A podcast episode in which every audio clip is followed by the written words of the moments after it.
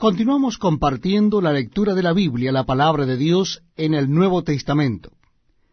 Les invito a que busquen en sus Biblias la carta del apóstol San Pablo a los Romanos, capítulo 14. Carta del apóstol San Pablo a los Romanos, capítulo 14.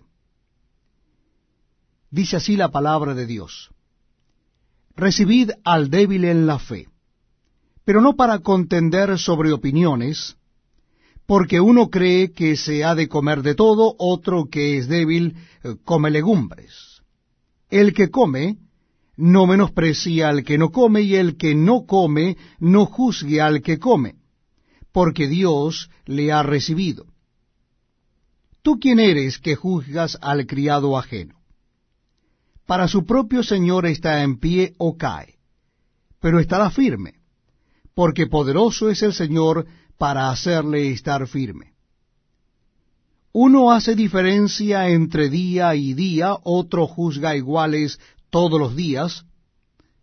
Cada uno esté plenamente convencido en su propia mente. El que hace caso del día lo hace para el Señor, y el que no hace caso del día para el Señor no lo hace. El que come para el Señor come, porque da gracias a Dios. Y el que no come para el Señor no come y da gracias a Dios. Porque ninguno de nosotros vive para sí y ninguno muere para sí. Pues si vivimos, para el Señor vivimos, y si morimos, para el Señor morimos.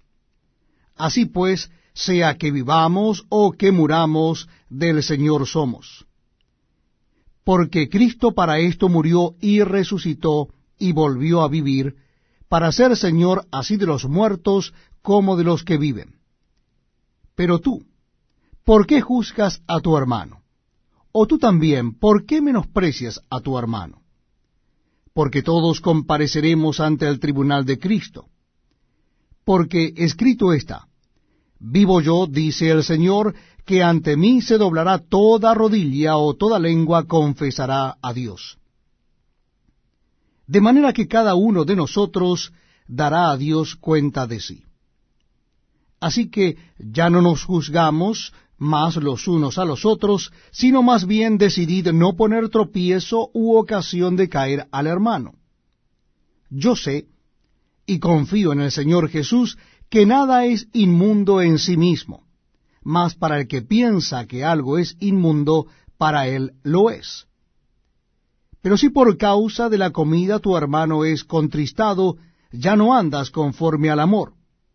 No hagas que por la comida tuya se pierda aquel por quien Cristo murió. No sea pues vituperado vuestro bien, porque el reino de Dios no es comida ni bebida, sino justicia, paz y gozo en el Espíritu Santo.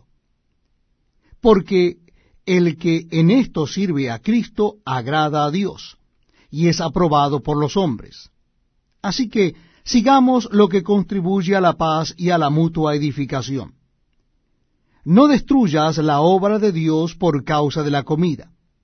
Todas las cosas a la verdad son limpias, pero es malo que el hombre haga tropezar a otro con lo que come.